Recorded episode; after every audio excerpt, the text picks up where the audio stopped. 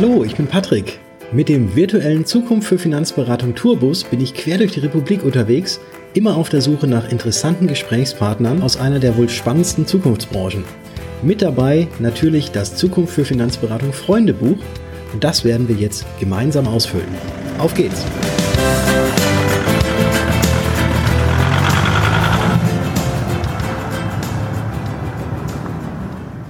Willkommen zurück zum zweiten Teil des Interviews mit Rainer Schamberger, dem Handwerksmakler aus Dresden. In der vorangegangenen Episode haben wir ja die ersten Seiten des Freundschaftsbuchs bereits ausgefüllt und heute geht's damit weiter und es geht unter anderem darum, wie Rainer Versicherungsmakler geworden ist, welchen Einfluss die Digitalisierung auf seine Work-Life-Balance hat, warum er Aha-Effekte auslösen möchte und wohin er mit einer Zeitmaschine reisen würde. Und wenn ich einen Satz aus dem Gespräch mit Rainer mitnehmen müsste, dann wäre es dieser. Überleg dir, was du machen willst, was dich glücklich macht, und dann lerne das, was du wissen musst, um das tun zu können. Also, ich wünsche uns allen ganz viel Spaß beim weiteren Ausfüllen des Freundschaftsbuches und jetzt geht's los. So, und jetzt schlage ich die nächste Seite im Freundschaftsbuch auf und dort geht es eigentlich um das, was du beruflich machst. Du bist ja heute im Finanzbereich tätig das ist jetzt auch so die Frage. Wie, wie bist du denn da tatsächlich dann, als du Banker gewesen bist, dann dahin gekommen, dass du jetzt heute Versicherungsmakler bist? Es war ein steiniger Weg. Oha. ähm, naja, wie soll man das vielleicht anschneiden? Ich hatte eine, nicht keine schwere Kindheit, sondern eine schwere Ausbildungszeit. In meiner Ausbildungszeit in der Bank war nämlich nicht schön. Nicht, weil es konträr war zu dem, wie ich war, sondern weil, ähm, ja, all die Vermutungen, die man hatte, wie die Bank ist, sich ein bisschen bestätigten. Und dass da auch Unmenschen existieren. Und der Unmensch damals war für mich meine Filialleiterin, weil ich dann bestraft wurde für Dinge, die ich nicht wissen konnte in der Ausbildung. Ähm, ich musste quasi immer, das habe ich glaube ich auch schon mal in einem anderen Podcast erzählt, diese Unterschriften prüfen und ähm, ab 500 Euro Auszahlung. Und ich habe dann statt, ne, ich habe immer selbst gedacht, ähm, in Stempel zu setzen, der einfach nur aufstempelte, legitimiert bei, habe ich das handschriftlich gemacht und habe den Stempel nicht gesetzt. Und dann hat man mir gesagt, ich habe über drei Monate hinweg ähm, bei den ganzen Auszahlungen bei zweieinhalbtausend Fällen gegen das Geldwäschegesetz verstoßen. Und das war für mich so der Punkt, wo ich gesagt habe, okay, sowas finde ich unfair und ich finde es dumm. Ähm, und deswegen, da war ja der Rebell dann wieder in mir da, habe ich mich dann engagiert. Bin dann die Jugend- und Auszubildendenvertretung, bin dann im letzten Jahr da auch Vorsitzender geworden, bin in die Gewerkschaft eingetreten und habe immer gesagt, mein Ruf ist eh ruiniert. Wenn ihr was habt, liebe Auszubildende, gebt's mir. Ich spreche es an. Und dann habe ich mich halt bewusst mit den Filialleitern der Bank angelegt und ja, das führte dann dazu, dass die mich nicht mehr haben wollten am Ende der Ausbildungszeit. Mhm. Ähm, ja, und da hatte ich dann natürlich wieder meine Gewerkschaft gefragt und habe gesagt, ja, was kann ich ihm verlangen? Weil eigentlich habe ich ja Kündigungsschutz zwei Jahre und Übernahmeschutz. Also die mussten mich ja übernehmen, weil ich ja, man darf Gewerkschaftsvorstand nie einfach kündigen, weil er in, in Dorn im Auge ist. Ja, und dann haben die gesagt, ja, dann äh, in Monats, also das, was du später verdienst, in Jahresgehalt äh, oder ein halbes Jahresgehalt, könntest du schon nehmen. Und da habe ich dann das Vierfache verlangt und habe es gekriegt. Und das war mein Geld, mit dem ich mich dann selbstständig gemacht habe, beziehungsweise eine Agentur gegründet habe im Versicherungswesen. Ich war wieder planlos und ziellos und habe gedacht, so, Bank ist also wirklich kacke, was machst du jetzt?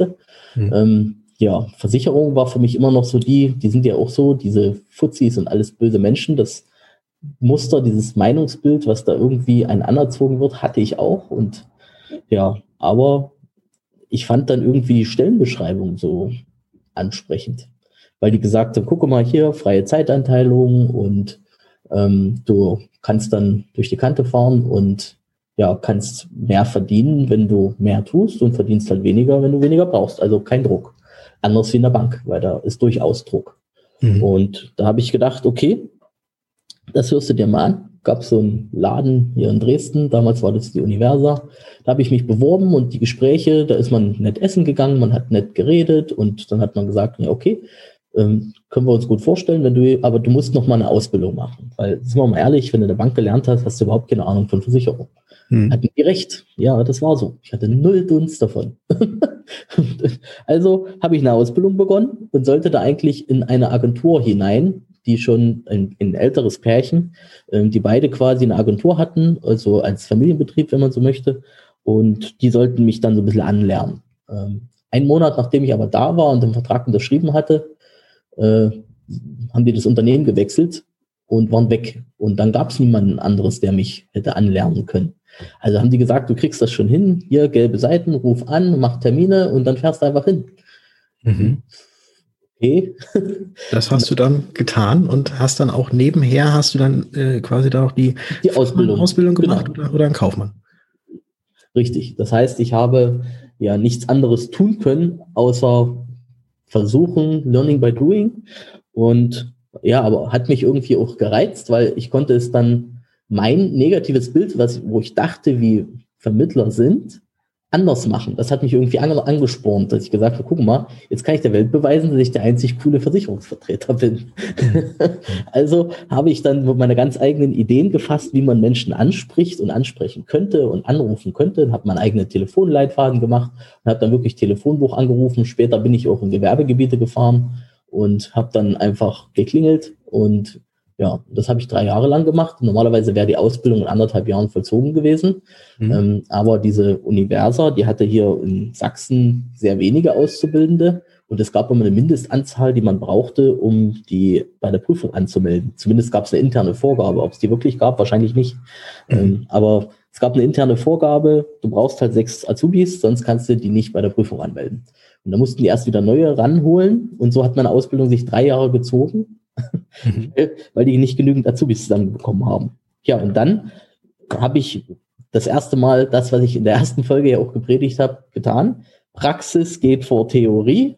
Ich habe dann meine Versicherungsfachmann-Ausbildung zweimal nicht geschafft und habe dann erst beim, beim dritten Mal ähm, ja die Prüfung dann mit Bravour bestanden, weil ich die ersten zweimal war mir Praxis wichtiger. Ich hatte Abschlusstermine, ich hatte tolle Gespräche und hatte einfach dann nicht gelernt.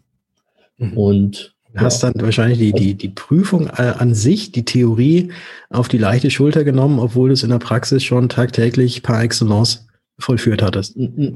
Ich hatte halt Unternehmer beraten und im Bereich Altersvorsorge beraten. Und in der Prüfung, in der theoretischen, hatte ich immer 98 Prozent im Thema ähm, Altersvorsorge, gesetzliche Rentenversicherung. Das war halt mein Ding. Das hat mir Spaß gemacht. Hm. Was mir keinen Spaß machte, bis heute nicht, ist das Thema Rechtsschutz und Kfz. Und ich bin tatsächlich zweimal durchgefallen, weil ich 49 Punkte im Bereich Rechtsschutz Kfz hatte. Und man braucht mindestens 50.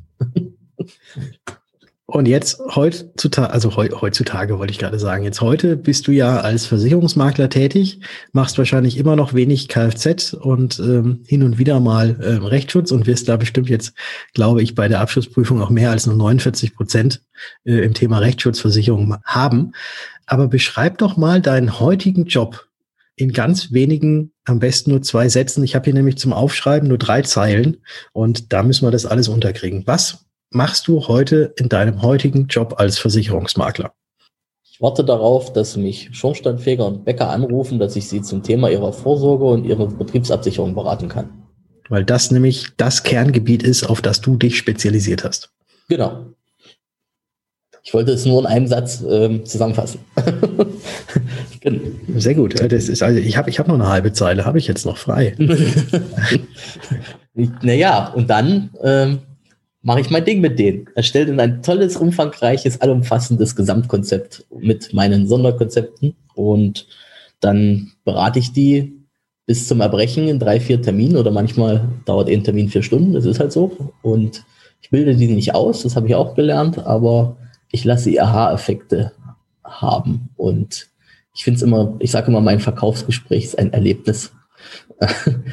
Weil ich, ich, sehe es nicht als Verkaufsgespräch, sondern ähm, mir geht es darum, eben diese Aha-Effekte auszulösen, dass er selbst versteht, was er tun muss, weil ihm das vorher so nicht bewusst war. Und ähm, ja, das mit ganz viel Witz und Humor, das ist immer ein, ein Fest. Damit haben wir eigentlich schon die nächste Frage, die hier steht, auch quasi beantwortet. Was macht dir am meisten Spaß in deinem Job? Ja, das, genau. Das ist nun mal, dass die mir gegenüber sitzen und ich die, die, die Augen öffnen kann. Mhm. Ähm, das, ohne das jetzt herablassen zu meinen, aber dass man einfach in Zusammenhänge erklärt, die sie vorher nicht schließen konnten. Mhm. Ähm, weil in der Schule wird es nicht gelernt, ist einfach so. Im Berufsleben kommt man schnell in, in eine Art Trott. Das habe ich ja selber auch gemerkt in der Ausbildung zum Bankkaufmann. Man tut immer dieselben Dinge und man hinterfragt sie irgendwann nicht mehr. Und so bleiben ein viele Zusammenhänge, gerade im Finanzwesen, völlig verborgen. Und das kann man dann ähm, erklären im Beratungsgespräch. Und wenn das dann ähm, ja entstanden ist, der Aha-Effekt, dann kommt diese, ne, dieses Selbst, diese Selbstmotivation, etwas zu tun. Und das finde ich immer ganz toll. Und dass diese Erkenntnis kommt und die Leute dann Danke sagen. Das kenne ich. Das, das Danke, dass du mir geholfen hast und ähm, Wertschätzung auch unserem Berufsstand gegenübergebracht wird. Ja, dass ja. die sagen, und dann kommen immer dieselben Bewertungen, der ist gar nicht so wie die anderen. Dabei sind wahrscheinlich viele anderen auch nicht so, mhm. aber es ist irgendwie ein Bild, das uns vermittelt wird, sobald wir geboren werden. Ja, ich glaube, also dieser Stereotyp von allgemeinen Finanz, äh, Finanzleuten, der ist einfach in den Köpfen so drin und es wird, glaube ich, von Generation zu Generation weitergegeben. Und das, das kleine Bild oder das Bild des eigenen äh, Versicherungsmaklers, Finanzberaters, äh, das ist immer ein ganz ein anderes. Ich muss ja auch sagen, ne, ähm, in, in der Bank waren es immer die Führungskräfte, die genau dem Bild entsprechen, aber nie die Berater. Mhm. Und genauso, als ich dann in der Ausbildung zum Versicherungsfachmann war, da war ich irgendwie wie erfüllt. Ich hatte immer ein Kribbeln im Bauch, weil ich so viele tolle Menschen kennengelernt habe. Mhm. Und das waren immer die anderen Agenturen, ne, die genauso mit Leidenschaft und Liebe versucht haben zu beraten ähm, oder auch zu verkaufen, wie man das sagen will, ist ja egal. Ähm, aber die haben das immer mit so einer gewissen Verantwortung getan. Also die haben, ich habe selten, vielleicht einen unter 100 habe ich kennengelernt, der wirklich so darauf aus ist, ich muss Produkte verkaufen, damit ich der Beste bin. Aber die meisten haben immer diesen Moralkodex. Und da sind ganz viele Menschen, die sich unter Wert verkaufen, weil sie moralisch immer korrekt handeln und beraten. Mhm. Ja. ja. Ja, ich, ich mag die alle. Ja, total, absolut.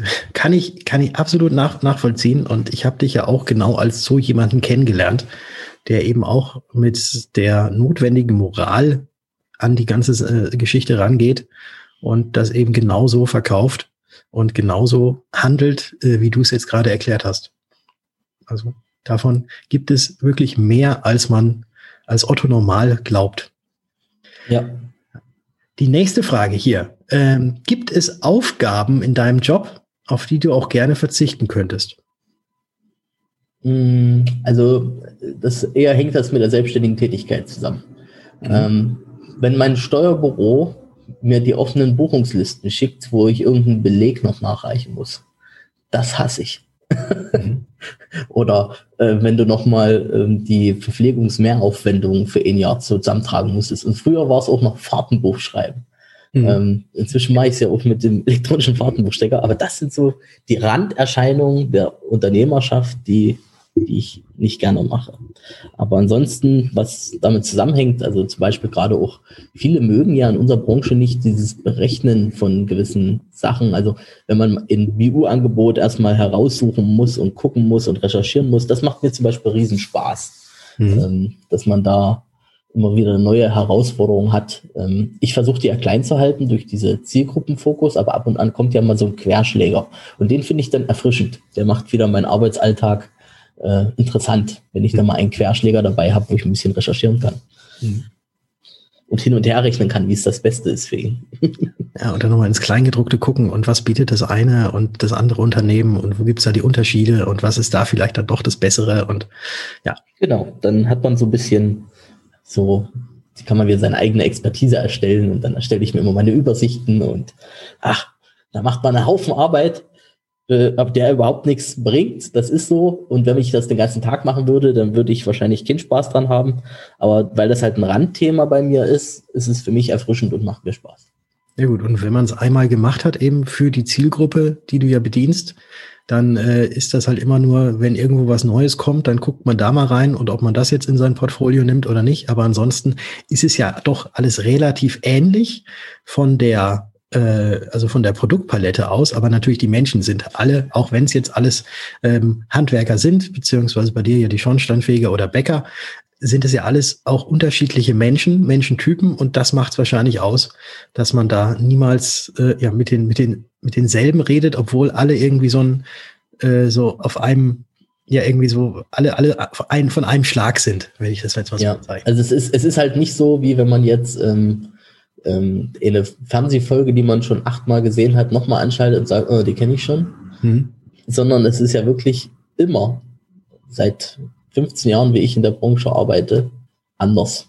Mhm. Obwohl die Themen ja immer gleich sind. Und das ist immer so ein, es ist immer aufregend trotzdem. Ne? Wird das jetzt was oder versteht er das oder wie wird er reagieren? Ne, man hat natürlich so seine, seine, ja, seine Standardausreden, die dann kommen, wo man weiß, guck mal, das kannst du jetzt so und so erklären, dann versteht das. Ähm, aber trotzdem sind Menschen immer individuell und das ist auch so der Reiz des Berufs, dass man ähm, so eine Neugierde auf Menschen hat auch irgendwie. Ne? Und ich finde es faszinierend, dass es so viel Komplexität und Unterschiede überhaupt gibt in, bei acht Milliarden Menschen. Das fasziniert mich und ich bin immer wieder äh, voller Vorfreude, wenn ich arbeite und neue Kunden habe, mal gucken, wie der Charakter jetzt ist. Ja, das macht mir auch so ein bisschen Spaß. Spannend, spannend. Stell dir mal vor, du wachst morgen früh auf und wachst immer noch in deinem eigenen Bett auf, aber ringsum hat sich irgendwie alles verändert. Du bist zwar noch äh, ja in, in Deutschland, du bist immer noch in Dresden, aber dein Büro gibt es nicht mehr und ähm, auch die ganzen Kontakte, die du bisher irgendwie so hast und so weiter, sind, sind alle weg. Sprich, du musst quasi jetzt rausgehen und wieder gucken, einfach nur mit deinem Know-how, was du bisher dir schon erarbeitet hast, äh, und nochmal neu anfangen. Würdest du ebenfalls wieder in den Finanzsektor gehen und was würdest du als erstes tun? Dem Wissen, was ich jetzt habe, könnte ich gar nicht anders. Also ich, ich würde auf alle Fälle wieder in dem Versicherungsbereich und als Makler auch tätig werden, weil ich das als den einzig richtigen Weg im Bereich Versicherung ansehe. Mhm. Und ähm, dann würde ich wahrscheinlich einfach einen neuen Weg gehen, was die Zielgruppe angeht. Ich würde im Handwerk bleiben, aber vielleicht würde mich einfach eine andere Zielgruppe reizen, wo ich sage, wenn ich jetzt eh von vorne anfange, ähm, dann versuchst du mal die. Mhm. ne? Und weil ist wieder dieser, ne, dieser Reiz nach Neuem, ähm, dass man dann sagt, okay, dann das, was in der In-Zielgruppe funktioniert, funktioniert auch in der anderen. Ich würde mich natürlich wieder auf ein, zwei festlegen, wo ich meine, die machen Spaß. Und dann würde ich das drei Jahre konsequent verfolgen. Und wenn ich merke, die sind nicht so lukrativ wie meine Schirmstoffjäger und Bäcker, würde ich wieder damit anfangen. okay. Und äh, welchen Fehler dabei, den du vielleicht in den letzten, äh, in den vergangenen Jahren gemacht hast, würdest du definitiv nicht noch einmal machen? Ich habe mich immer in Abhängigkeiten begeben. Das würde ich nicht mehr machen. Also wenn ich jetzt ein junger Mensch wäre, würde ich ähm, die Zeit nutzen in der Ausbildung, das zu lernen, was ich wissen muss, um das zu tun, was ich machen will. Und dann würde ich direkt Makler werden. Mhm. Und nicht erst im, sich wieder was vom Pferd erzählen lassen. Hier, guck, bei uns im Team geht's besser. Oder hier hast du noch die und die Einfachheit. Wir bezahlen dir dein Büro und dein Indienst oder was da immer alles erzählt wird. Alles, alles Shit. Weil es geht einfach nur darum, dass du dein Leben so gestalten kannst und dein Unternehmen so gestalten kannst, wie du es willst. Mhm. Und jetzt klingelt es bei dir gerade. Ja, ich will mal kurz Stopp machen. und während Rainer jetzt den Paketboten reinlässt, nutze ich einfach mal ganz kurz die Zeit, um euch zu sagen, wenn ihr das Ganze gerade über eure Podcast-App anhört, dann klickt doch einfach mal auf Abonnieren. Das würde uns auf jeden Fall helfen, mit diesem Podcast noch mehr Reichweite zu erzielen. Und dafür sage ich schon mal ein ganz großes Dankeschön. Und ich denke, jetzt hat es bei mir auch gerade gebimmelt, dass der Rainer jetzt gleich wieder zurück ist und wir dann mit dem Interview und mit den Einträgen in das Freundschaftsbuch weitermachen können. Der holt sogar noch das zweite Paket. jetzt muss ich noch mal warten, bis er das zweite geholt hat. Und während das zweite Paket jetzt abgeholt wird, nutze ich die Zeit einfach, wenn ihr eh gerade schon die Podcast-App rausgeholt hattet und uns abonniert habt, unseren Podcast, dann hinterlasst uns doch auch sehr gerne noch eine, am liebsten natürlich 5-Sterne-Bewertung und eine kurze Rezension, wie euch das Ganze hier gefällt. Dafür sage ich jetzt auch schon mal ein ganz herzliches Dankeschön. Aber jetzt machen wir weiter. Okay, also, um, um den letzten Satz nochmal abschließend auf den Punkt zu bringen.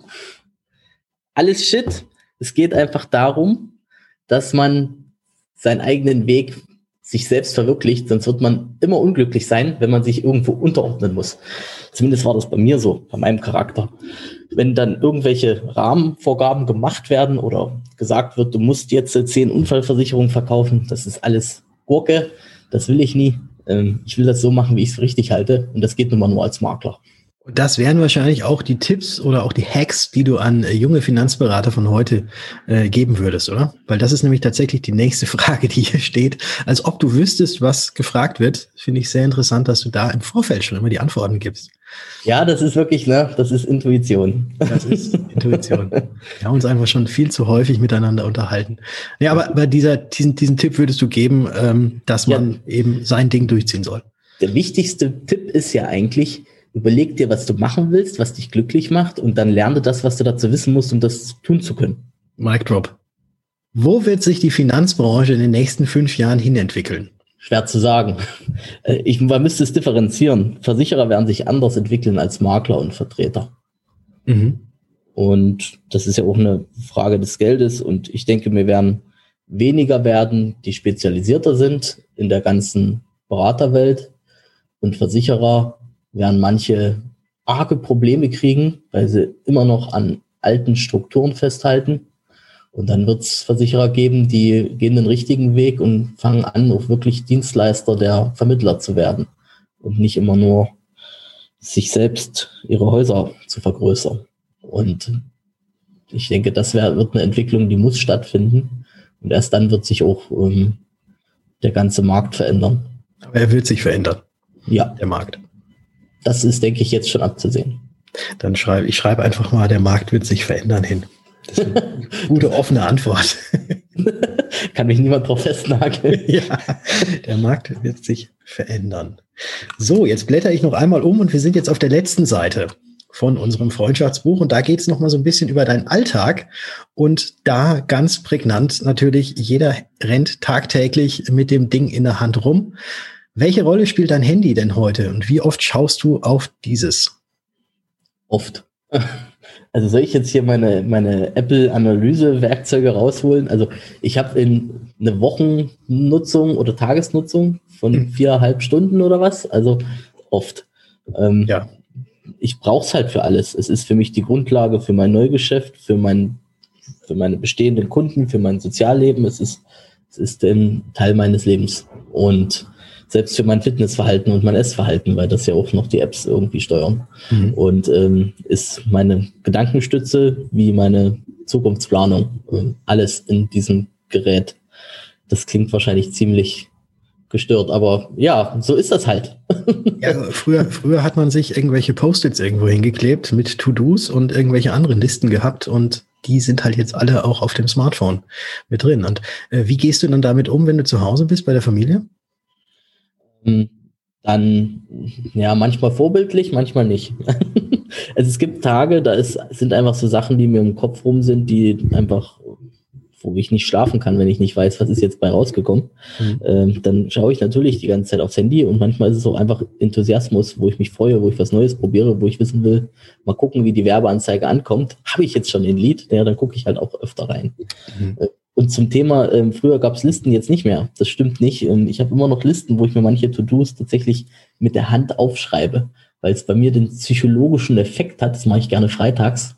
Es befreit mich. Es ist raus aus dem Kopf, weil ich es aufgeschrieben habe auf dieses Blatt Papier. Und dann mache ich mir so eine Abhakliste auf dem Blatt Papier und dann bin ich erstmal befreit und kann ins Wochenende gehen. Ein Lifehack. Ein Lifehack, ja. Lifehack, ja. Die nächste Frage, die hier steht, ist, welche Techniktools benutzt du zusätzlich am häufigsten in deinem Arbeitsalltag? Da ist ja wahrscheinlich auch, wenn es jetzt kein Techniktool gewesen ist, das, was du gerade gesagt hast mit der Abhakliste, die du noch handschriftlich schreibst, wahrscheinlich eines davon. Aber gibt es sonst noch irgendwelche Tools, die du ganz häufig nutzt? Meinst du jetzt wirklich digitale Tools oder meinst du Techniken, wie unglücklich zu sein? nein, nein, ich meine, nein, un unglücklich sei. Ich glaube nicht, dass du, es klingt zumindest nicht so, dass du unglücklich wärst. Nee, ich meine jetzt tatsächlich irgendwelche Technikgeschichten, äh, die du sonst noch so einsetzt oder Programme, Software. Boah, da gibt's ja ähm, so viele. Ne? Zum Beispiel, du bist ja letzte Woche mal irgendwie auf mich zugekommen mit der Franz-App. Die nutze ich auch schon lange, weil es einfach alle Messenger-Dienste bündelt. Das nutze ich oft, weil ich oft Nachrichten kriege. Mhm. Dann ähm, nutze ich die Erinnerungsfunktion von Apple sehr gerne. Mhm. Von, ähm, weil da kann ich nämlich zum Beispiel mich erinnern lassen, wenn ich einen Ort erreiche oder einen Ort verlasse. Mhm. Und das ist für mich extrem wichtig, weil ich immer irgendwas mitnehmen will, was ich dann vergesse. Beispielsweise wollte ich mir mal damals, wo ich das nicht hatte, drei Wochen lang eine Verteilerdose von zu Hause mit ins Büro nehmen. Und jedes Mal sitze ich dann vor dem Problem und denke, scheiße, wieder vergessen. und seit ich das habe, kann ich sagen, sobald du das zu Hause verlässt, erinnere mich, äh, dass ich die Verteilerdose mitnehme. Mhm. Und dann ist es immer so, sobald ich in meinem Auto sitze, dann hat das Handy geschnackelt, dass ich die Wohnung verlasse und dann muss ich die Treppe nochmal hochgehen. Mhm. Das ist wiederum gut für meine körperliche Fitness. Und das finde ich klasse. Ein Win-Win auf allen Seiten. Das ist ja, ja, das ist wirklich wahnsinnige Unterstützung. Ja, und sonst ähm, nutze ich halt diverse Apps, die in das Leben erleichtern, ähm, wie wahrscheinlich jeder. Ähm, zum Beispiel ich jetzt seit neuestem bin ich ein Riesenfan von FlixCheck geworden. Ähm, mhm. ich mache jetzt fast alles darüber, weil ich es einfach so geil finde, mhm. wie schnell das geht und was man da alles mitmachen kann. Die Vielfältigkeit. Ich mag Sachen, wo ich ähm, selbst mir Lösungen erarbeiten kann, weil das Werkzeug, was mir dann so viele Möglichkeiten bietet. Ne? Das ist ähm, ganz schön. Ja. Ganz kurz erklärt, was FlixCheck ist. Äh, FlixCheck ist quasi eine, ja, eine App oder ein, ein Programm, äh, wo man Fragen zusammenfassen kann, die dann Kunden oder äh, Leute, die diese Fragen beantworten sollen, dann eben auf einfache Art und Weise per SMS zugesendet kriegen äh, dort dann ein Link hinterlegt ist und dort dann diese Fragen abgehakt werden können. Und dann ist das quasi eine kurze Sache für denjenigen, der die Fragen beantworten muss, weil er das Ganze auf seinem Smartphone ganz easy machen kann. Und für uns halt schön, weil wir diese Fragen beantwortet bekommen. Ja, ich finde, das ist ja noch viel mehr, weil ähm, man bekommt ja auch eine detaillierte Auswertung darüber und eine PDF. Wann hat der das geöffnet? Was hat er wann wie beantwortet, so dass man sagen kann, man hat wie eine Art Dokumentation mhm. und er kann direkt unterschreiben. Und inzwischen kann man die Fragen, die man stellt, vorher auch in einem PDF hinterlegen, so dass die Daten, die der einträgt, direkt ins PDF übertragen werden und der die dann nur noch gegenzeichnen muss. Und dann hat man für den Versicherer das von ihm gewünschte Formular mit den Daten des Kunden, ohne dass der Kunde das Formular wirklich händisch ausfüllen musste. Und das ist toll. Das erleichtert so viel. Sehr gut. Aber okay, ja. das ist Begeisterung. das, das, ist ja das Schöne, das ist ja das Schöne. Äh, jetzt haben wir hier die nächste Frage noch äh, in dieser Rubrik. Ne? Hast du für dich Erfolgsgeheimnisse, wie du deine sogenannte Work-Life-Balance ähm, halt hältst oder halt versuchst zu halten? Mhm. Mein Ziel war Digitalisierung vorantreiben, so dass du wieder Zeit hast, mit deinen Freunden am Nachmittag auch im Biergarten zu gehen. Ähm, und ja, wenn man über, von überall arbeiten kann und dazu nur sein Handy braucht, dann hat man schon von die beste Ausstattung für eine gute Work-Life-Balance. Dann kann man auch mal woanders hingehen, wo man gerade Lust hat. Und ich denke, auch selbstständig sein ist ein guter Punkt für Work-Life-Balance, weil wenn mal geiles Wetter ist und ich einfach überhaupt keinen Bock habe, ne, das ist immer das, wovon alle Selbstständigen träumen. Mhm. Ähm, aber ich mache es auch wirklich, wenn ich mal keine Lust habe, dann bleibe ich halt zu Hause. dann, dann mache ich halt, ähm, ne, wie letztens, wo du mich angerufen hast, äh, wo ich gesagt habe, ich stehe hier gerade hinterm Fernseher und tu meine HDMI-Kabel umstöpseln. Mhm. Ähm, das, das sind halt Dinge, die ich dann mache, weil ich dann keine Lust mehr hatte. Und dann bin ich halt 14 Uhr nach Hause gefahren. Und ja, dann vertage ich das Problem halt auf Montag. Ist mir dann auch Wurst. Und ich denke, man muss sich dann die Grenzen setzen. Ähm, wann ist Schluss? Und wenn ich merke, jetzt geht's nicht mehr und ich krieg Kopfschmerzen, dann ähm, mache ich halt auch Stopp. Und da habe ich auch gelernt, Stresslevel abbauen. Ne, für mich neueste Erkenntnis, da hilft Bewegung. mhm. Ist, äh, dann, wenn man mal laufen geht, dann reduziert das tatsächlich geistigen Stress. Und das ist eine Erkenntnis, die habe ich die letzten Jahre nicht gehabt und das hilft mir gerade sehr viel. Ich laufe in letzter Zeit mehr. Und äh, ich, das spiegelt sich wiederum bei meinem Körpergewicht wieder. Und das freut mich. Und dann sagt dein Handy dir wieder, dass es gut ist und dann ist da wieder, schließt sich der Kreis wieder. Genau. Also ich schreibe jetzt hier mal rein, eigentlich äh, Bewegung. Ne? Erfolgsgeheimnisse für Work-Life-Balance, Bewegung. Ja, und äh, Freunde. Bewegung und Freunde. Als das zu kurz gekommen ist. Die mhm. zu treffen, macht viel Freude. Mhm. Also auch das Privatleben halt natürlich genau. leben und nicht nur immer im, im Unternehmertum drin sein. Ja, es gibt auch viele Unternehmer, äh, sind ja auch Freunde und selbst wenn man sich mit denen über Berufliches unterhält, ist das entspannend. Ne? Hm. ist einfach schön, sich auszutauschen mit anderen. Jetzt habe ich hier zum Abschluss noch eigentlich noch zwei Fragen. Äh, und die erste möchte ich dir jetzt gerne nochmal stellen. Wenn du eine Zeitmaschine hättest und für einen Tag entweder in die Zukunft oder auch in die Vergangenheit reisen könntest, wohin würdest du damit mit dieser Zeitmaschine am liebsten hinreisen?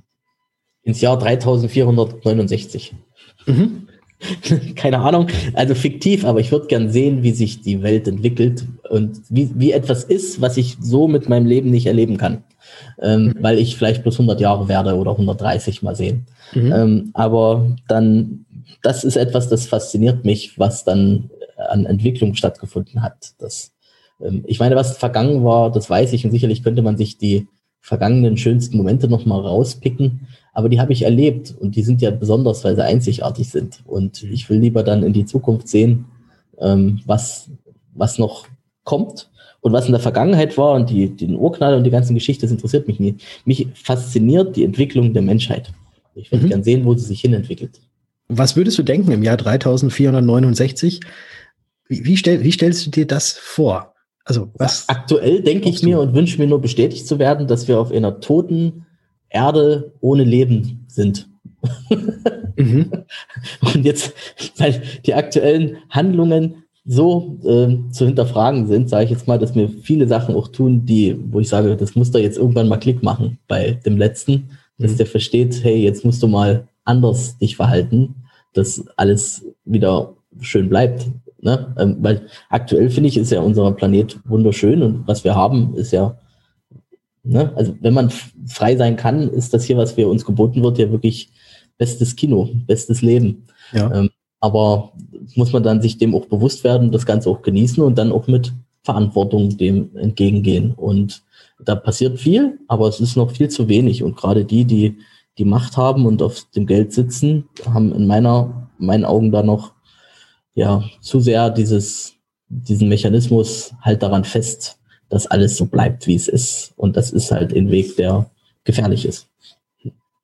Ja, und ich wünsche mir für meinen Optimismus im Jahr 3400 eine friedliche Nation, in der alle dieselbe Sprache sprechen und es keine Grenzen mehr gibt und gemeinsam versucht wird, ein Problem zu lösen.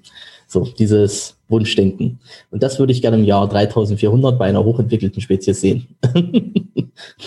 und viele geile, tolle Technik-Gadgets. Ja. ja. Vielen lieben Dank für deine Antworten. Ich habe jetzt äh, das Jahr 3469, wie du es anfangs genannt hast, habe ich jetzt mal reingeschrieben. Da dann eben auch noch hier, wie äh, das Leben dort ist. Und in der Hoffnung, dass es tatsächlich ähm, ja, hochentwickelt ist und äh, friedvoll ist, wenn ich genau. das so genau. richtig rausgehört habe. Der Weltfrieden. Der Weltfrieden. ähm, genau. So, wenn du jetzt so nochmal auf die, auf die Finanzbranche schaust, welche Persönlichkeit fällt dir da bei ein, die vielleicht für unsere Branche heute sehr wichtig ist oder auch die Branche schon stark geprägt hat oder auch so ein bisschen, ein bisschen verändert und wo du gerne äh, die Freundschaftsbucheinträge dieser Person das nächste Mal oder in einer der nächsten Episoden gerne hören würdest. Hast du da eine Empfehlung, wen wir da als nächstes Mal anfahren mit unserem virtuellen Bus? Also ich finde, man muss auch denjenigen, der hier interviewt, hervorheben. Und das ist der Patrick Hamacher und der muss sich auch mal interviewen lassen, weil der tut auch sehr viel für diese Branche. Und man kennt ihn doch kaum hinter seinen Kulissen in seinem Privatleben. Deswegen nominiere ich dich. Okay. Ja, äh, ganz herzlichen Dank dafür, für diese Nominierung. Und wir müssen mal gucken, wie wir das hinkriegen. Aber ich denke mal, äh, da wird man bestimmt jemand anderen aus dem Verein Zukunft für Finanzberatung finden, der mich dann interviewen kann. Vielen lieben Dank, dass du mich jetzt hier nominiert hast. Und äh, auch ganz vielen lieben Dank, dass wir gemeinsam das Freundschaftsbuch ausfüllen konnten. Ich werde jetzt auch noch mal raussuchen, ob ich irgendwo noch mal die anderen Stifte finde, dass ich das auch alles so farblich so unterringeln kann, wie du das gerne ähm, gewünscht hast. Aber das kriegen wir bestimmt hin. Und bedanke mich recht herzlich und freue mich auf das nächste Mal, wenn wir uns mal wieder persönlich sehen und dann ich mich in deinen Eierstuhl setzen kann. Eier, genau. eierförmigen Stuhl setzen kann. So es, es, sind ja zwei Stühle. Wir können uns dann quasi anschauen und einen Kaffee trinken. Das können wir mal machen. Da freue ich mich drauf. Nur mit so Milch, ohne Zucker. Ja, so sieht's aus. Ist klar. Rainer, ganz herzlichen Dank nochmal. Ja, gerne, Patrick. Das war das Interview mit Rainer Schamberger. Ich hoffe, es hat euch genauso viel Spaß gemacht beim Zuhören wie uns bei der Aufnahme. Und ich packe das Freundschaftsbuch jetzt wieder unter den Arm, setze mich in den Tourbus und fahre weiter quer durch die Republik und bin mal sehr gespannt, wo es mich das nächste Mal hin verschlagen wird. Freue mich, wenn ihr dann auch wieder einschaltet. Also bis zum nächsten Mal, euer Patrick.